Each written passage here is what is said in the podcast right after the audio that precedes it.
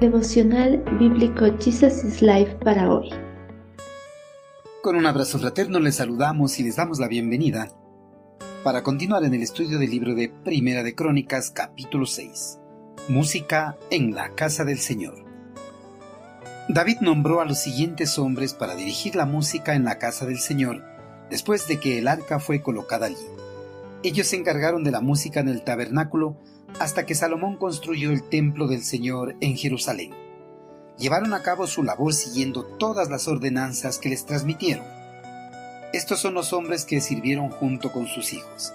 El músico Emán pertenecía al clan de Coat. Su genealogía fue seguida a través de Joel, Samuel.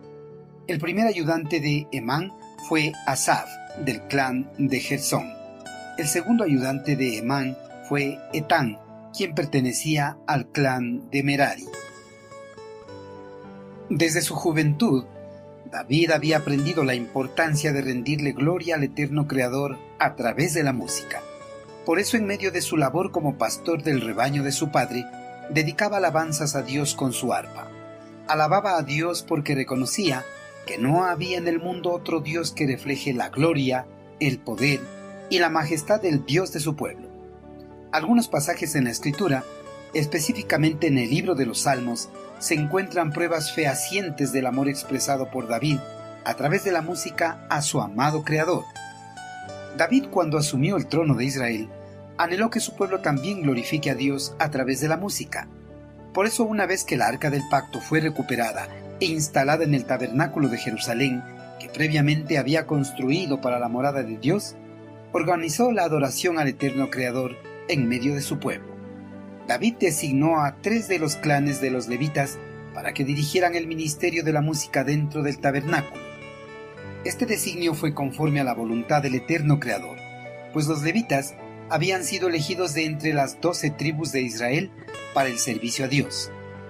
Las escrituras consideran a los músicos levitas mucho más que simples ejecutores de cuernos, címbalos e instrumentos de cuerda a ellos no se les consideraba como animadores para entretener al pueblo, ni como intérpretes, sino como siervos del Señor. Bajo el mando de David, ellos tenían un llamado a un tipo de ministerio público. Los músicos llevaban el mensaje de Dios al pueblo mediante palabras que eran acompañadas con música.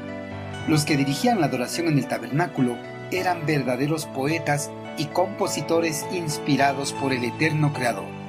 Emán, Asab, son los tres músicos que designó el monarca para el servicio del canto en relación con el arca del Señor en Jerusalén. Estos tres músicos eran descendientes directos de los tres hijos de Leví, Gersón, Coat y Merari, Emán, un coatita, Asaf, un gersonita, y Etán, un merarita.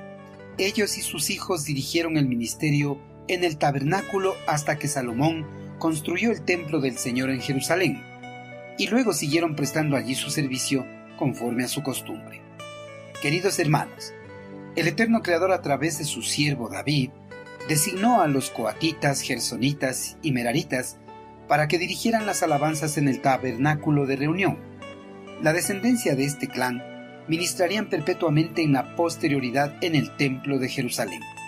A través de este ministerio, los clanes designados ministraron al pueblo escogido de Dios todos los días en el tabernáculo. Hermanos, hay muchos dones artísticos que Dios da y hay muchas formas de servicio. Ninguno sirve al mensaje del Evangelio que la música. Pocas cosas sirven al Evangelio como lo hacen las buenas palabras acompañadas de buena música. Si el Señor le ha dado el talento para la música, utilice ese talento para ministrar al pueblo de Dios y glorificar el santo nombre de Dios.